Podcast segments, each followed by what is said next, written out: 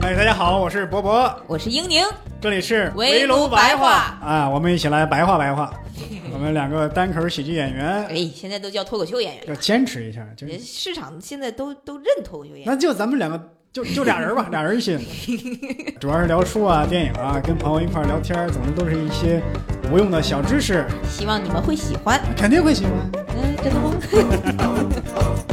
哎，大家好，欢迎大家收听这一期的围炉白话，我是博博啊。我们这期呢，简单的就聊一聊科幻啊。这次我们也是四个人一起啊，当然是这次英宁主播不在啊，找到了我的三位朋友啊。第一位是 Daniel，哎，大家好，我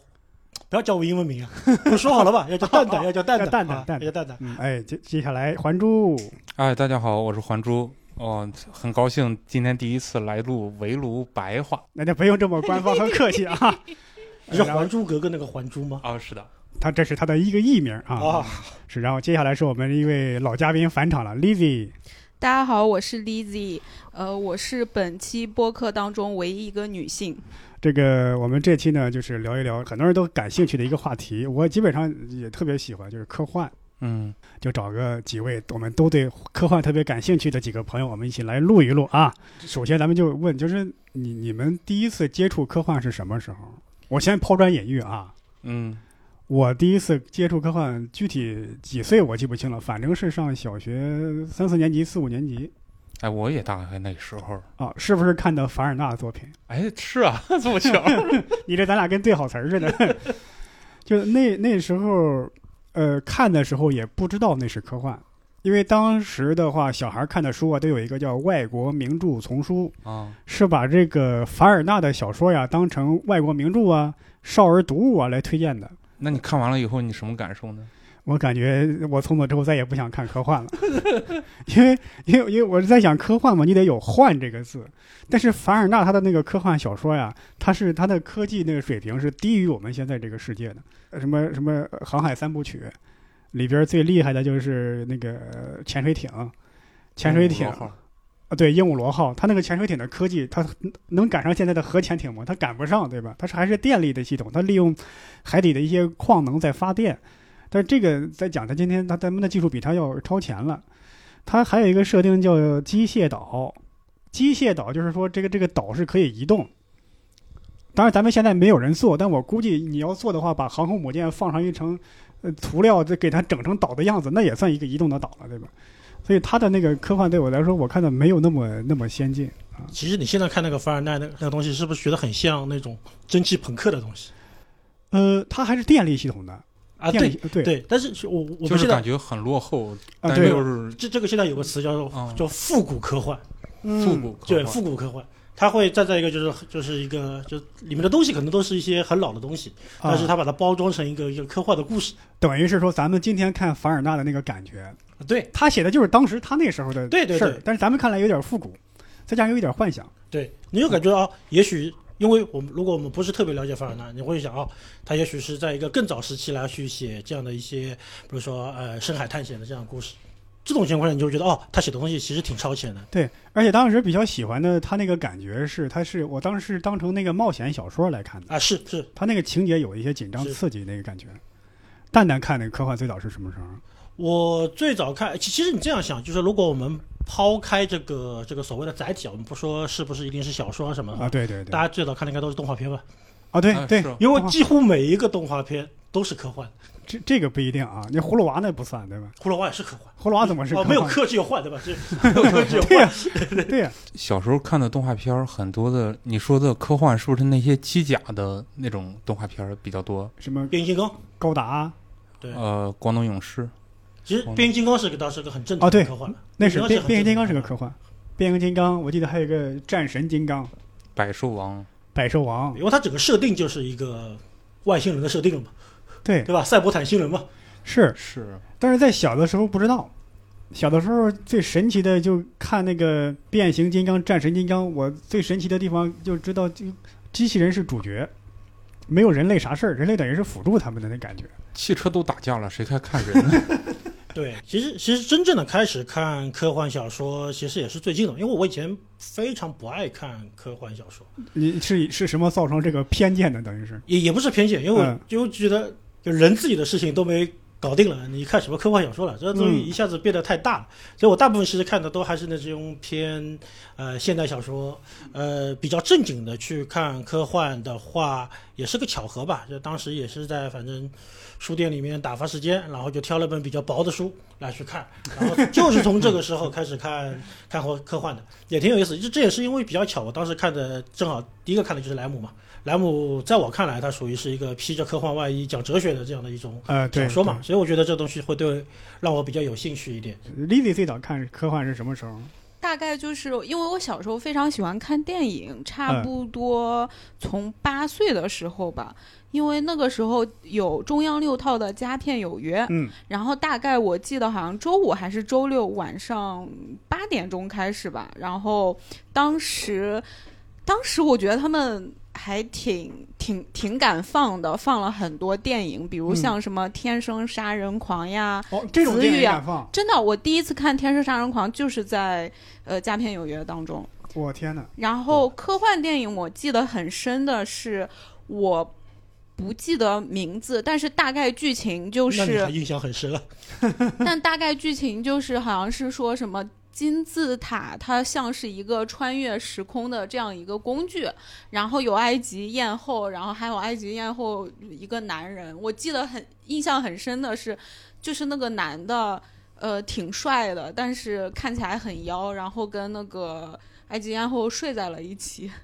然后后来发现他是个坏人，就像是，但我记不住名字了，是动画片还是真人电影？呃真人电影。但是我现在听到最震撼的啊，是这个中央六套放过《天生杀人狂》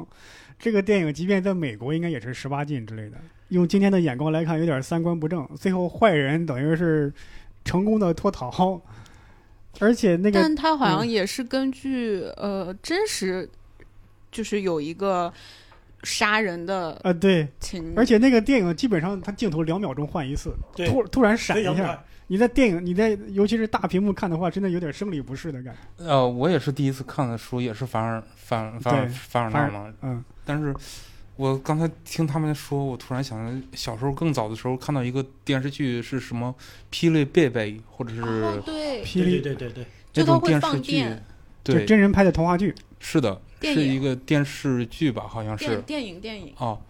一个小孩儿他会放电，然后为了看他什么时候放电，然后还做了一个专门特制的衣服，上面有个小灯泡什么的。嗯我记得好像有一幕是他有因为会放电嘛，然后还接了什么带鱼的广告，带鱼的 啊。嗯，抱着带鱼然后拍广告那个小孩子，这个科幻剧这么接地气吗？这看国外的科幻片，一个人有什么特异功能，他都是先是有什么，要么除暴安良，要么就干坏事了。这想到是接广告。哎，可能就是人们的物质生活还没有得到极大丰富吧，当时。嗯嗯，凡尔凡尔纳和霹雳贝贝。呃但我我想问的问题就是说，那时候大家有没有这个科幻的概念？你知道这是叫科幻，而不是说什么儿童剧、童话剧。其实几乎不知道。小时候看只是觉得好玩儿，如果嗯真的是知道科幻这个概念，可能就到初中或者高中的时候，嗯，你才能系统的知道有一种书叫做科幻小说，而且是你们班主任不让你看的那种 小说，觉得浪费时间的。哦，就是还是那时候觉得科幻有时候跟什么武侠呀、言情差不多，就是可能是影响学习。是啊，在我们老师面前，名著除了名著之外，其他的书都叫闲书，而且名著都是教育大纲是标了名著的，他才认为是巴黎圣母院呀，悲惨世界呀，哎，但那时候那个时候我记得是不是有那个？我记得有一本杂志好像还挺有名的，都是讲科幻世界就叫啊科幻世界是吧？科幻世界因为我觉得它每次的封面都很好看。然后它里面还送一个海报，我还买过几期，纯是为了买那个海报看的。但是里面的小说当时实在是看不太懂，因为我现在我印象最深的在科幻世界看的一本书是一个一个一篇小说是叫叫瘟疫吧，还是叫什么？嗯就是说人们得了一种病，然后所有人都石化了，然后他走的走的度呃走的步数慢慢越越来越慢，越来越慢，人就身体越来越石化。很多人就会觉得最后石化的那些人就像石雕像一样，然后就把那些人都给烧了。嗯，其实后来有人研究之后发现，那些石石像其实在一点一点的动，它只是行动变慢了。感觉小时候看这个东西还蛮恐怖的。啊，是的，对对对于小时候来说，真的是挺吓人的。反正我我真正有意识的知道那是科幻，或者真的让我感觉到哦，科幻是如此震撼的。就我们今天下午也聊，就是那个作品，电影作品就《黑客帝国》。啊，是就当时第一回看《黑客帝国》的时候，哎呦，当时特别的震撼。震撼的点就在于，就是你会有代入感嘛。假如你就是一个普通的上班族，你是一个普通的学生，突然有一天有人找上门来告诉你，吞下这颗药丸，就会发现这个世界的真相，你原来的一切都是假的。那个震撼程度，我天哪！你你是这种你怎么说都不为过。你可以说是恐怖片，也可以说是一个一个打开脑洞的一个幻想片，就感觉你的颠覆了你的认知的那种感觉。因为我从小看那个功夫片嘛，从小看功夫片，等看到《黑客帝国》的时候，我差已经差不多对功夫片产生厌倦的感觉。啊，所以到那时候觉得你这个《黑客帝国》，你打的能有香港功夫片帅吗？其实也没有超越，对吧？但是那个《黑客帝国》的那个剧情设定，包括最后他从那个生物舱里出来那个时候，那个彻底验证了说他真的就是一个生物舱里的一个人，那个感觉真的是特别震撼。《黑客帝国》说的很多现实已经已经成为现实了。怎么讲？《黑客帝国》它就是它的那个概念，不就是来自于那个鲍德里亚的那个拟拟真与现实吗？嗯就那个母体就是对现实的一种拟真嘛。嗯就是那我们现在你们看，我们去看那些抖音或者是什么的快手。快手的时候，其实我们也是在通过那个屏幕，也是看了一个对现实的一个拟真。嗯因为是我们看抖音的时候，有这么多漂亮的小姐姐，有这么多呃开豪车、做住豪宅的人，嗯其实他就是模仿一个现实。世界上也没有这么多，真的也没有这么多开豪车的人吧？当时记得看《黑客帝国》那个剧情在推进的时候，他的那个主管不是不是不是不是他主管那个史密斯特工出现的时候，那个脸一变形，我当时以为是一个恐怖片，一个鬼怪片啊，我以为是那种什么讲灵异的，然后突然告诉我这是个科幻故事。我去，那那种这个故事的曲折离奇的程度，是我在看其他的电影中没有感受过的。当然，也可能是因为那时候孤陋寡闻，很多很因为很多人跟我说啊，这个《黑客帝国》呢也是受到了《攻壳机动队》的启发是啊，而《攻壳机动队》又受到了其他的一些经典的科幻的作品的启发。但我当时，你作为那时候我才十几岁，你说白了就是因为没啥见识吧，可能也但也有没啥见识的原因，但是真的是，我第一次看的时候完全没看懂，但是真的大受震撼。嗯你看到他身边用的那些东西，电脑、电脑、手机，还有那一整屏的电视，嗯就是你会觉得哇，这个好像就是未来的一种感觉。嗯，那其实啊、其实你现在看它那个电视，当时还是旋钮的，你可能也没有这么 没有这么震撼。你现在想想可以理解，他们不是反抗机器人嘛？那么他们的设备呢，可能都是临时凑的啊，所以有些那种设备可能就是咱们以前传过去的，传到他们那时候的，所以也没有没有那么先进啊。这个修修补补又三年。对对对对，这个这个可以理解啊，他们用的也是祖先上古时期的神器遗物。说起来震撼，让我就就是你第一次感受到科幻的震撼是什么？那就是我好像是初中吧，初嗯一还是初二还是初三时候看，有一个电影叫《二零零一》，哦，库布里克，对对，库布里克，真他妈太震撼了。就是我到现在觉得还很震撼。然后之前我跟伯伯也聊过嘛，聊过这部嗯电影，大概就是科幻当中的天花板吧。啊，对对，不管是配乐也好，然后编剧也好，但是我当时看的时候就是看不懂。其实我现在如果也，其实我现在来说也没有很懂。然后好像之前我看到网上说李安嗯说很爱这部电影，但虽然没有完全懂怎么怎么样，但是里面很多东西就我记得好像是一九六几年拍的电影，对，那个时候还没有视频电话，没有，对啊，然后你看现在就有了，就是就是感觉出现了 iPad，对啊，就非常的超现实。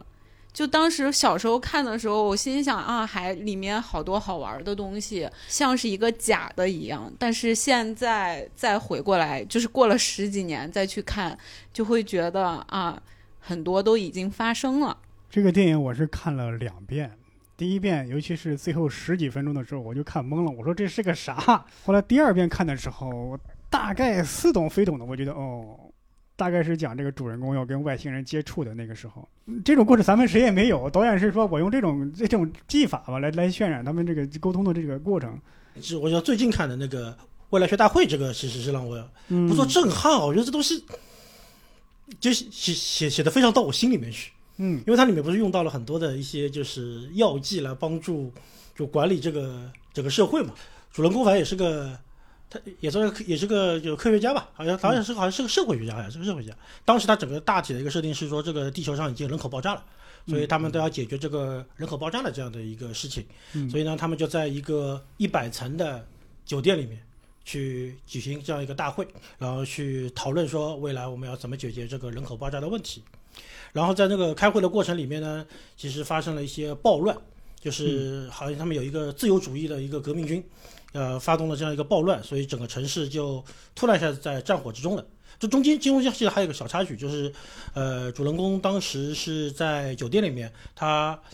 直接就饮用了酒店的这个自来水，嗯对然后这个自来水里面其实是放入了非常多的核酸剂，嗯所以导致他产生了一个幻觉，就当时他会觉得对于什么东西都是开心的，对于任何的事物他都是发自内心的去喜爱的。就是发生这个暴动之后，为了去镇压这个暴动嘛，就是整个军队就没有使用常规武器，他们当时就是空投了非常多的这种核弹机。中弹的中弹的那些人啊，他们就会突然就对对周围所有的人都开始核弹起来了，然后去忏悔自己的这些以前的一些过失。后面的故事剧情其实有点像那个哎诺兰的电影叫什么？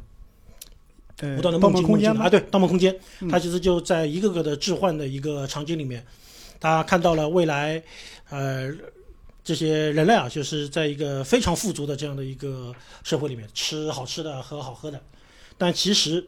这些东西都是由致幻剂所带来的。嗯，就真正的场景可能是在一个非常破的一个仓库里面，呃，最后的时候并没有去说的非常清楚，说他最后到底这个主人公是又回到了现实的世界里面来，还是说他依然留在了这样的一个呃幻觉的空间里面去。这个东西其实很像那个跟《黑客帝国》那个其实的设定其实也很像。对于这些人来说，他们其实完全是无法感知到周围的世界。只不过是他的这个科技的基础不一样。黑客帝国是计算机科技，那个是生物工程。环珠今年推荐什么？就推荐一本就很普通的一本科幻小说，就是火星救援，算是硬核科幻吗？还是什么比较硬科幻？哎，算是硬科幻，呃，有很多那种技术细节的。我觉得那本书最吸引我的一点就是，你感觉它就是未来十年能发生的事情，它几乎所有的技术都能达到。对，啊，除了现在没有人登上火星之外，嗯，所有的技术都能达到。它就是这个作者的想法，就是说以现在的这种科学技术，每一次他是怎么尝试在火星上生存下去，每一次的生存的尝试都会遇到一个挫折。然后他怎么用自己的科学的方法，然后用很有限的资源去让自己继续的生存下去，坚持到回来那一天。而且我觉得最科幻的是，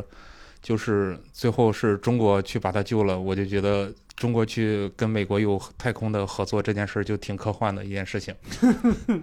尤其是在现在这个背景之下啊，就火箭就是整个火星的救援讲的是科的部分，然后中国和美国合作讲的是幻的部分。对呀、这就科幻了嘛，对吧？很奇怪的是，那个中国的太空舱还能跟美国的那个太空船两个能对接上，一个用公制，一个用英制，这玩意儿两个能对接上吗？根本就对接不上。它在太空中现加工的嘛，对吧？别说公制英制的，我们连 USB 接口都还没统一过呢。对我我看的时候啊，就它这个电影有一个紧张刺激的点，就在于，它是把这个等于是荒岛求生的那个感觉给搬到了太空里。咱们原来经常想象说，如果把你扔在一个荒岛上，什么给你一把一把小刀、一一瓶水，你能活多久之类的话，这个说的别搬小岛了，没意思，直接扔到火星上，离地球几十万公里、上百万公里，你在那个地方要你要生存一年。是那个电影吗？是的，呃，对他推荐的是小说，那个电影的那个那个也拍成电影了啊呃原著。OK，嗯我就记得他们用粪呃用自己的便便 种土豆，种了挺多。对，因为火星的那个土壤不适合呃地球的植物生长嘛，所以说它就先需要改良土壤嘛。然后里面还有改编电影，还有一个挺有意思的一个小细节，在原著的书里面，他他听到的那个唱片是嗯那个披头士的一张专辑。但是披头士的歌太贵了，然后在电影里面就放了一个八十年代迪斯科金弦 火星救援，我是几年前看的这个，觉得这个电影就，我觉得就感觉这个电影是看起来是非常冷静的一个电影，它没有那种很煽情的成分。没有，而且有的时候还挺轻松的，有对一些小笑话什么的。对，呃原来以为他会拍的那种，要渲染这个人在火星上多么的孤独，就苦大仇深就。往苦大仇深的、往励志那个方向去整，人家没有，就是讲他非常乐观轻松的就在这个火星上生存这么长时间。从这书讲讲的内容来说，它跟《鲁滨逊漂流记》有什么区别吗？太空版《鲁迅漂流记》，鲁鲁滨逊鲁滨逊漂流记，但是不一样的地方在于，我觉得这正好能反映一个时代的那个风貌。你看《鲁滨逊漂流记》那个时代正好是大航海开始的那个时代，对吧？所以他们那个时代尽可可能就会在畅想：假如我遇到船难漂流到一个荒岛上，我是怎么生存下去？咱们现在等于是航天技术刚起步的这个时候，这时候大家就是会有这种幻想：如果我被滞留在火星上，或者是其他星球上，我是怎么生存下去？利用我的双利用我的科学技术，可能一个时代有一个时代的风貌。那假如说在将来可能又会有如何在黑黑洞生存，如何在这个平行宇宙生存，对吧？如果我突然想到了一本书，就《僵尸来临的时候你该做什么》。哦，对呀、是啊，对，就是一个时代有一个时代的一个故事故事的一个模式嘛，对吧？嗯，它那是一个原型故事，就是我我们都愿意看到这个有什么能玩出什么新的花样来，对吧？它它最创新的一点就是说，能在我们现有的这种科技的水平下，对怎么能怎么能嗯在火星上生存？而且它基本上都是基于现实的一种，对基于现实技术的一种想象吧。它跟鲁滨逊还有不一样的就是，你看鲁滨逊最后讲的是什么？讲的是他他他把那个地方改造成了殖民地，他后来发财了。这是一个早期的一个开拓者，一个资本家的一个形象，对吧？就是他非常有勇气，最后发财了。但这个人呢，他只是生存下来了，可能成为一个一个一个英雄，或者说上了一几次媒体，但没有说是成为那个世俗意义上的一个一个成功的成功人士。原著小说里面有很多细节都还挺好玩的。嗯，他就是一个人关在一个陌生的一个火星上，关了这么久这么久，然后他会一个人自言自语。他最关心的事情里面，我记得有个小细节是，那个小熊队今天比赛得了多少分儿，他其实还在关心地球上很多细枝末节的事情。明明是第二天可能就死掉的一个人，他还在关心昨天的比分到底是多少。对就是我就觉得这玩意儿还挺扯淡的，就是挺挺乐过于的乐啊，观的一个人。有意思的。对那个《鲁滨逊漂流记》，等于是最后他等到了大船吧？是这个，说实话，这个大船的到来是一个运气、一个偶然性的一个事件。但是在这个火星救援里边，是地球人主动的要去拯救它，要去解救它，而且是在背后有可能是几百个、上千个一个科研团队，呃，自己的一个研发的一个一个飞船啊，这样人类顶尖的技术，而且是两个大两个两个大国家这样通力合作把它救下来。这个意义又超越超出了那个《鲁滨逊漂流记》的运气的那个解救的那个感觉。那 Lizzy 有什么推荐的那个今天要推荐的作品？作品的话，我可能推荐一个，我觉得大家肯定都看过，叫《星际穿越》。星际穿越，哦对，诺兰拍的。我之所以推荐是，首先外表上它是一个看似比较严肃的科幻电影，好像拍这个电影时候，诺兰请了就是物理界的某个大神吧，嗯然后对什么虫洞呀、黑洞啊、什么时间穿越什么的，就了解的很深入。但是他用很浅出的呃拍摄方式，就是很易懂。为什么？因为像对于我这种初中刚学物理就不及格的人来说，大概是第一次理解虫洞啊、什么黑洞到底是个什么玩意儿。但是它虽然是科幻的外表，但其实内内部还是一个讲亲情的片子吧。其实我觉得说的挺对的，因为我们每一个看到科科幻的故事，它背后讲的其实依然是人性的这些东西，对这些这些母题永远不会变的。我当时看的那个结尾，我当时还理解不了。最后等于是这个主题，你要等于是爱是解救人类嘛？你包括安妮海瑟薇演的那个宇航员，他说我之所以要去那个星球，就是我觉得可能是是是大家说是因为她前男友还是怎么去的那个星球，其他人呢是在看数据，对吧？这个星球上的生存率是多少？要看这个，但他呢就不看这个。那么我当年看这个电影的时候，我会在讲，你这人怎么就都这个时候了，是关乎人类生存了，你在还在耍小性子呢？但是会在最后的结果证明他们是对的。我我原来可能是过于的理性，但是最近这两年哈，我越来越喜欢这个爱拯救一切，更关乎人类内心的这种感受的这种电影了。尤其是那种人道主义的电影，像狄更斯的小说也是。我记得我上小学、初中的时候，很多的文学评论都在批判像狄更斯、雨果这样的作家，说他们面对资本主义的丑恶，他们深刻的揭露了，但是没有给出济世良方。他们居然相信人道主义，爱能战胜一切，而不是选择什么什么战胜资本主义，对吧？他们就觉得你一定要是那种冲锋陷阵的斗士，把这人打垮、给推翻，这才是最好的解决办法，而不是相信这个。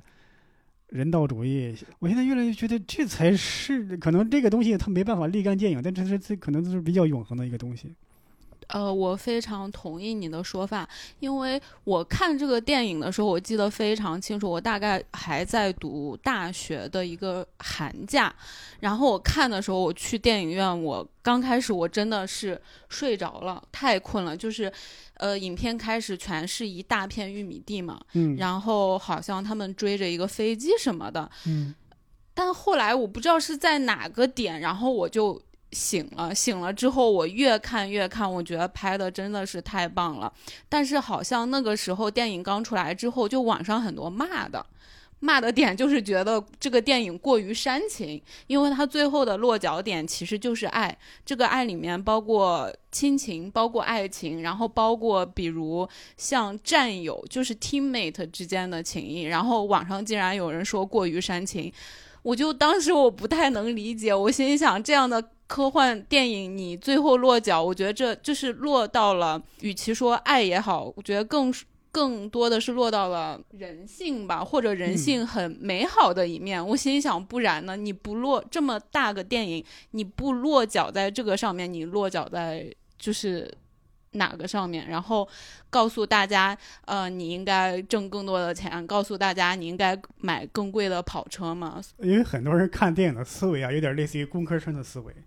他觉得一个灾难一定是用通过技术手段来解决的。我记得一个非常有名的科幻小说叫《冷酷的方程式》，那个小说大概反正就是说，这个这个每次这个飞船飞行的燃料都是精密计算过的，多一个人，这个飞船就有坠毁的可能性。结果啪上来一个小女孩，结局就是把这个小女孩从船上给扔下去了。这是这个科幻小说的设定，这个不可能拍成电影的。如果拍成电影，它绝绝对是耸人听闻。跟你说，我在想到将来如果拍成电影该怎么拍。一有三种处理方式，我想好了。一种是这只不过是一个过场戏，这个宇航员他不是主角，他是一个配角，或者说这是他的前史，他一直没有交代，对吧？是他生命中的一个戏，绝对不能当成主线来拍。另外一种方式呢，就是，哎，突然我们解决了这个问题，呃，燃料发现我硬飞也能行，不存在这个燃料不足的问题。另外一方面就是这个男的把这个宇航飞宇行飞船设成自动驾驶模式，自己跳下去了，拯救了小女孩，或者小女孩自愿死了。可能工科生写小说就是这种理性的一个思思维，但是你要真拍成电影啊，我估计没几个人敢挑战这样的题材。但是你们有没有想过，就比如像《星际穿越》诺兰嘛，他是导演，我记得他他好像也是编剧。那我就是他把落脚点落在亲情或者落在爱上面。一我没有觉得他有过于煽情，二他落在这个上面，可能是他真的相信这个东西。诺兰虽然他在商业上面也是一个很成功的。导演，但是其实他在成名之前拍了一些很小众的小成本的电影，然后自己做编剧，也没有说就是为了迎合大众怎么样。我们可我可能见识很少啊，我跟诺兰导演比见识很少，但是 我就我下午也跟你说的，就是从实践上说，为什么可能。得需要一个观众熟知的一个故事，嗯，因为这件这件事儿就是有一次我写了一个带科幻元素的一个小小小小 sketch，然后当时是吴亦凡那个当正是如日中天的时候，大家都不敢骂他，他要讽刺吴亦凡，我们想骂吴亦凡，然后我们第一周写了一个骂吴亦凡的一个，然后那个故事是我们自己编的，然后去骂吴亦凡，当然里面也带点科幻元素，然后这时候。观众就是在读稿会的时候，观众其实是不买账的，其实是大家是看不懂的，因为你你里面加的元素实在是太多了，又要骂吴亦凡，又要有科幻元素，所以我们就找了一个大家熟悉的故事，就是最后一刻的那个故事，让大家见过这个故事，让大家能更好的接受这个故事，所以说。这个最后的本子才能上线出来，然后效果也很好。所以说，我是觉得，为什么说一个电影必须要有亲情或者是爱情这种观众会接受他已经看过的故事？我可以懂你的点，但是我觉得爱这个话题，不管是亲情、爱情，它是不是说观众见过的，而是它其嗯实自从我觉得，就像莎士比亚之前写那么多东西，就是它是一一个一直被探讨的东西，嗯是因为它没有。就是不像一个尺子一样去衡量它是多少分，或者它没有一个标准的界定的规则，所以我觉得这个话题不管是之前还是现在，包括以后，会一直呃存在。呃，我我明白，就你们俩的这个说法，就是因为可能原著迷啊，他有时候他是说我我就想看一个在原著基础上改编的一个脑洞的一个设定，或者原著的更符合原著精髓和精神的。因为这个其实也牵涉到电影跟书这两种不同的载体嘛。你电影，我进去，现在就算长的电影三小时、四小时，嗯其实看完我也就走了。我其实没有太多时间，或者说，呃，电影里面很难说我，比如说先放了一个十分钟的探讨，嗯，然后给你留十分钟时间，或者给你留三十分钟。哎，观众们，这这个我先把这个电影屏幕先全部黑掉，然后出来个问题，这里留给你们三十分钟，你们思考一下刚才那一段的东西，然后我们再去往下。但是这个在书里面是是可能的嘛，对对，所以书也是更适合去做一些稍微沉重点的话题的一些讨论吧。一一些一些比较先锋的探索，反正对。李斐今天推荐的是这个《星际穿越》啊，我们刚刚刚就引发了一番的这个讨论。嗯，我其实我今天一直没有想好要要推荐什么，因为我以前做围炉白话的时候已经推过一些科幻了，还有在在以前在其他的像一言不合的那个博客里。我等于是说，我是推荐这个特德·江吧，特德·江的几个短篇小说集。啊、我特别喜欢特德·江在于，呃，他是能够在一些老的母题上，等于是是是又能写出一些新的花样来。比方说，我以前就那个分享的那个作品，就是那个《商人和炼金术士之门》，就写的时时空穿越这个主题，他就能写出新的花样来。还有他那个科幻小说《呼吸》，他就塑造了那个有一个世界，他们是用空气来作为这个世界的主的一个主要的核心的一个动力。最后等于是他那个世界的主角把自己的通过一些设备，自己把自己的那个大脑给拆开那个过程。呃，虽然说没有拍成电影，我但是看的小说的时候，那个就感觉就很震撼，那个那那一幕。还有一些，他就他的他的小说的形式就很丰富，就写他说一个预测的一个笔，就就是是一头闪红灯，一头闪闪什么灯，就是它就能预测到你要按什么，就等于这个科研论文一个报告一样，就这种形式来来来来写，就是来作为一个科幻的东西，很丰富，而且又在一个旧的一个设定上，它能写出一个新的花样来，我很喜欢这个。和你都说到特德·江了，我们为什么现在都还没有人推荐《三体》呢？哦，因为《三体》啊，我就怕一说，哎呦，又说《三体》，但是《三体》是让我真正的感受到科幻小说的震撼的。我说，哦，原来不是凡尔纳那个 样子呀。二零一二年那时候，同事有科幻迷，他就给我推荐《三体》，说你看吧，肯定很好看。我告诉你就我看过的最震撼、最最厉害的小说，就没有超过这个的。你要知道，当时啊，我对这个国产的这种通俗小说类型小说呀，我是有点嗤之以鼻。为啥呢？有时候就是从侦探小说开始的。我看过一些国外的侦探小说，我觉得写的非常好，还有一些悬疑电影，但是国内的就拍的就 反正我就觉得这玩意儿挺得罪人的，你接着接着说吧。就对，你就看那个《少年包青天》吧，都没有超越《名侦探柯南》甚至还超《名侦探柯南》。你这，但是我真的看《三体》的时候，我真的特别的震撼。而且，即便是十年后的今天啊，我在《三体》之后，我又看了相当一部分的这个科幻电影、科幻小说，包括什么黄金三巨头啊，那些。呃，大师级的科幻，我觉得没有一部的科幻小说能够在这个科学的这个设定的基础上，能够超越《三体》给我的震撼。但我得说一句啊，这个因为这个《三体》啊，它是站在巨人的肩上，站在巨人的肩上，你肯定比巨人高。嗯但是你不是一蹴而就的，把你从巨人肩上拿下来，你就成不了事儿了，对吧？过去那些大师的他们的设定，在今天已经成了一种主流的一个设定，他们那些先锋的一些创意想法，在今天已经成了日常谈论的一个想法，是因为这个，我不是说要否定他们的成就，我只是说没有带给我《三体》那样的震撼，等于是，就科幻有时候它会带你摆脱那种叫人类中心主义嘛，我现在脑子里第一反应是《星际争霸》这个游戏，哎。星际争霸这个游戏，它的很多设定就来源于这个海因莱因，还有这个阿瑟克拉克的小说，这个虫族，还有星际争霸里边那个神族，就是纯灵体，是对，而且它这里边的一个设定就是虫族跟神族合并，等于是成为一个类似创世神一样的一个东西。那在《二零零一太空漫游》里边，它的设定就是一个技术达到一定程度的文明，它就像上帝一样。它的主要的核心的诉求就是创造生命，在全宇宙播种，这就有点像《星际争霸》呀，那甚至《魔兽争霸》那个设定了一样。但这个点我其实一直没有理解，为就为什么一个种族，当他像神一样的时候，他会需要去播撒新的生命呢？我觉得可能这就是西方的科幻小说家他在那个文化氛围当中，他们可能就理想中觉得上帝就是外星人，那上帝创造人就是这些外星人在创造人类，他们创造了这个生命一样，就是他们的已经没有什么追求了，追求可能就是玩等于是玩这个积木，玩这个模拟人生一样。很有趣啊，就是所有的科幻小说里面，如果出现神了以后，嗯，你就会发现神的生活很无聊啊，他没什么事可以干，你会觉得任何事情都引不起他的兴趣了。你看这个这个真的科幻小说发展到最后，真的就有点像那个神话了，就是你看。在基督教里边，经常说一个就是神意不可揣测，就是上帝的想法你猜不透啊。那这里边那科幻里边就是说，你不要想象中这个超级文明他们是什么想法，你猜不到。阿瑟克拉克他一直说那个话，就是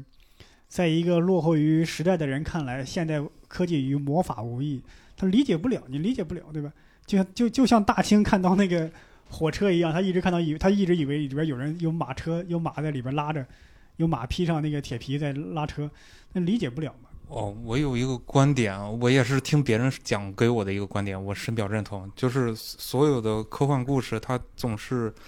不停的换的一个时代背景或者是一个空间的背景，它讲的依然是一个地球的事情，讲的就是那个星星是叫什么星球战队这个故事，它讲的很可能就是当年殖民地的那种大航海时代的。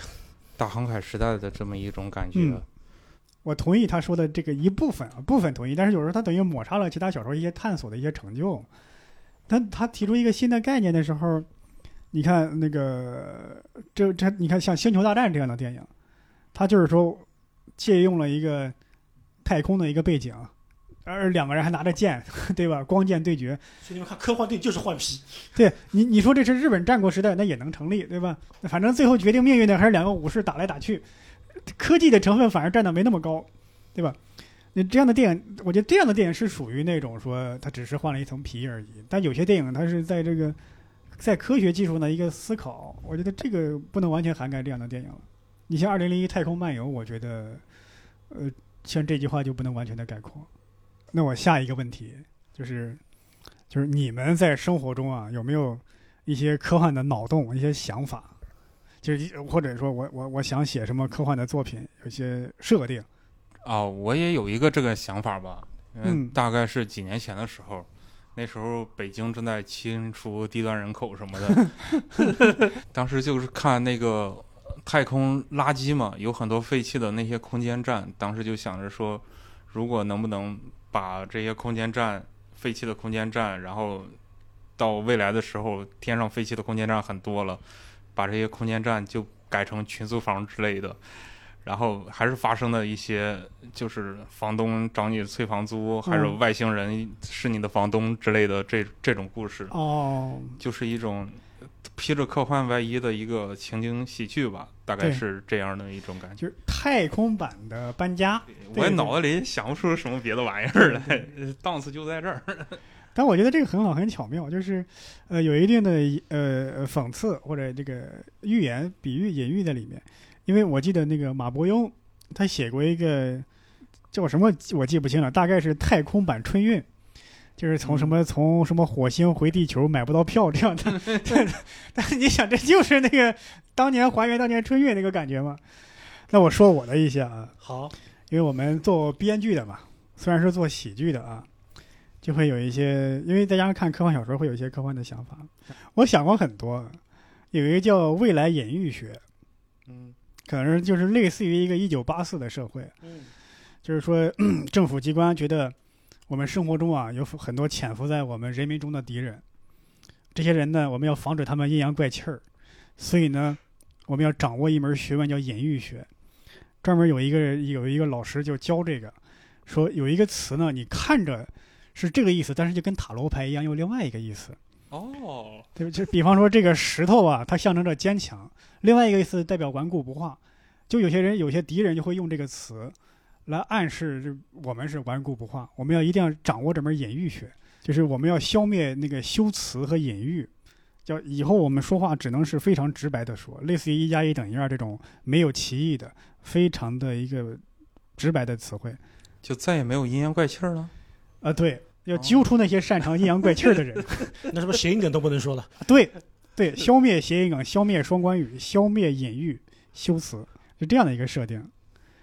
还有一个是啊、我想来叫叫叫段子侠，听 着就不太行的样子。他有一个能力能占据别人的段子，不太成功的一个脱口秀演员，忽然有一天被雷给劈了，就掌握了一个能力。有一旦一旦嗯这个段子他特别喜欢，就能把这个段子夺为己有，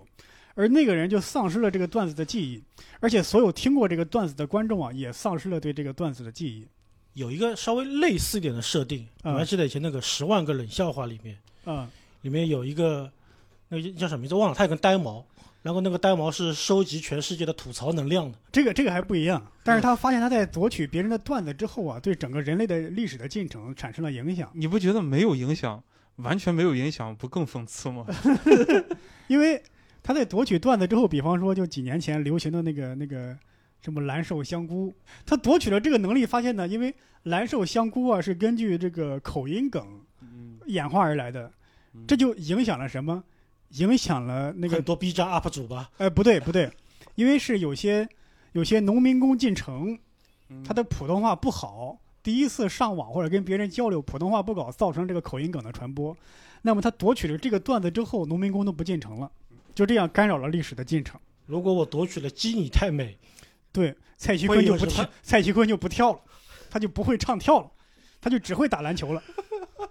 然后中国男篮又行了，对，就因哎，而且中国足球也行了，因为中国足球的段子被夺走了。哎，这个我觉得还行。对，这就是叫段子侠。还有什么？感觉里还有还有一个设定就是，这个设定可能就就没那么飞了，就是原来跟他们说过，就是艺术跟技术颠倒的世界，嗯，就是在那个世界里啊，艺术家什么画家呀、诗人呐、小说家呀，呃，他们都是蓝领，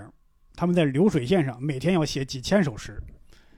而这个工人呢，他们拧螺丝钉，他们也是艺术家，就经常说，哎呦，这个螺丝钉拧的多么的紧实，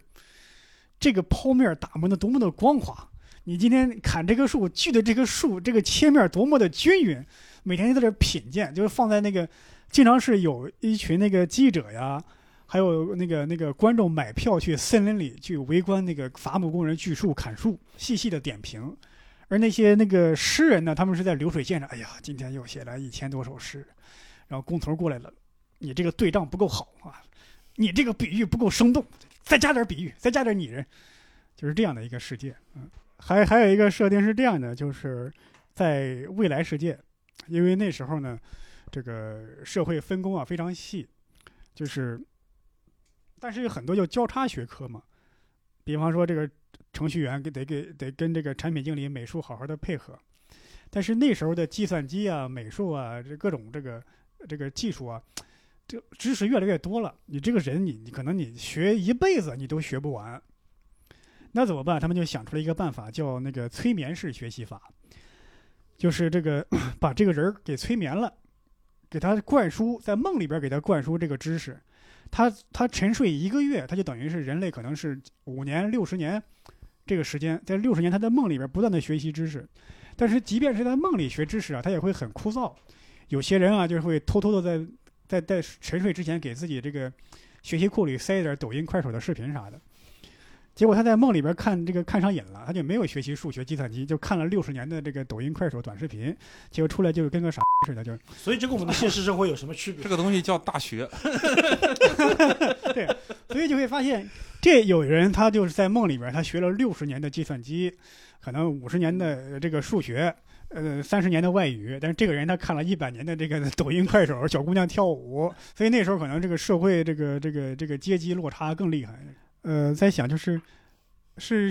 现实世界中咱们解决不了的问题嘛，嗯幻想用科技能够弥补这个缺憾，解决这个问题。我我甚至觉得那些非常经典的那些科幻小说呀，他们的这个出发点也是这个，就是我现实中有什么困惑，我就，哎，通过这个笔补造化，就是我写下来，让它等于满足我的一个缺憾，一个想法。对啊，就是当时那个《阴阳魔界》，它为什么出现这样的一个电视剧，就是因为当时麦卡锡主义就是什么嗯现社会现实的事情都不让说，他就假借了一个呃科幻的一个壳子，嗯，去讲现实中发生的一些事情。因为因为我是在看很多科幻小说的时候，哎呦，他刚开始看对他们那个佩服那个膜拜呀，对对，他现在这种佩服膜拜没那么强了，因为我会觉得有时候写现实的小说，写出花儿来反而是可能稍微更困难一些。我那天还听安江红说，他说有时候幻想小说作家呀，你不要拿他跟经典文学比，你拿他跟经典文学比的话，有时候他像是一种作弊。是的，你你在写幻想小说的时候，或者你在读幻想小说的时候，里边如果出现了爱情、友情的话，你会特别的戳你，因为它是在一个异世界中的，现实世界中的你要想写出来打动人的故事的话，会更难一些。我我又有一个设定啊想法，你怎么准备了这么多呢？我今天就是今天下午跟你说那些，啊，就我想过蒸汽朋克《聊斋》，《聊斋》里的那个历史背景那些人物啊，嗯，都是生活在蒸汽朋克，就是大清嘛。就是假如这个这个大清他们掌握了那个蒸汽技术，对吧？就康熙的时候，就已我们就已经能造出来蒸汽火车了，造造出来那个蒸汽飞艇啊。那是工业革命发生的大清。对对，而且发生的更早一些，就康熙年间，《聊斋》里边有有非常多的那些人物那些设定嘛，比方说有一篇叫醋汁，我就在想，应该是康熙帝他喜欢醋汁，就是蟋蟀嘛，斗蟋蟀比赛，在这个比赛中要刺杀这个康熙，他们就造出来一个机械醋汁，跟这个生物醋汁长得是一模一样，用这个来刺杀康熙帝。还在想像聂小倩这样的，他们可能就是民众中间的革命军、革命领袖。就把中国的那些什么那个罗盘呀、那些都跟这个科技、蒸汽科技结合在一起。啊，聂小倩也是蒸汽动力的。聂小倩等于是魔法这无科学双修，灵体，而且《聊斋》这个东西版权也都开放。对呀、他他公共版权啊，对啊不用花钱啊，发财了。做什么喜剧了？路过我们公司吧，做什么喜剧了？我先把小说写出来，将来这就是我的版权。想的也太长远了，八字没一撇的，先想出这么长远的商业模式了。科幻小说都这么写，好好好好，我们这一期呢，就是聊了一下科幻的这个话题，其实就是一些科幻作品，还有一些科幻的一些想法啊。各位喜欢科幻的，来加入我们这个评论区讨论啊。如果对我们这个播客感兴趣的呢，可以加入我们围炉白话的这个听友群，想加群的可以加这个。微信搜“喜翻喜剧一”啊，喜翻喜剧就是这个全拼，然后一就是数字的一。好，感谢大家收听这一期的围炉白话，我们下期再见，拜拜。拜拜拜拜。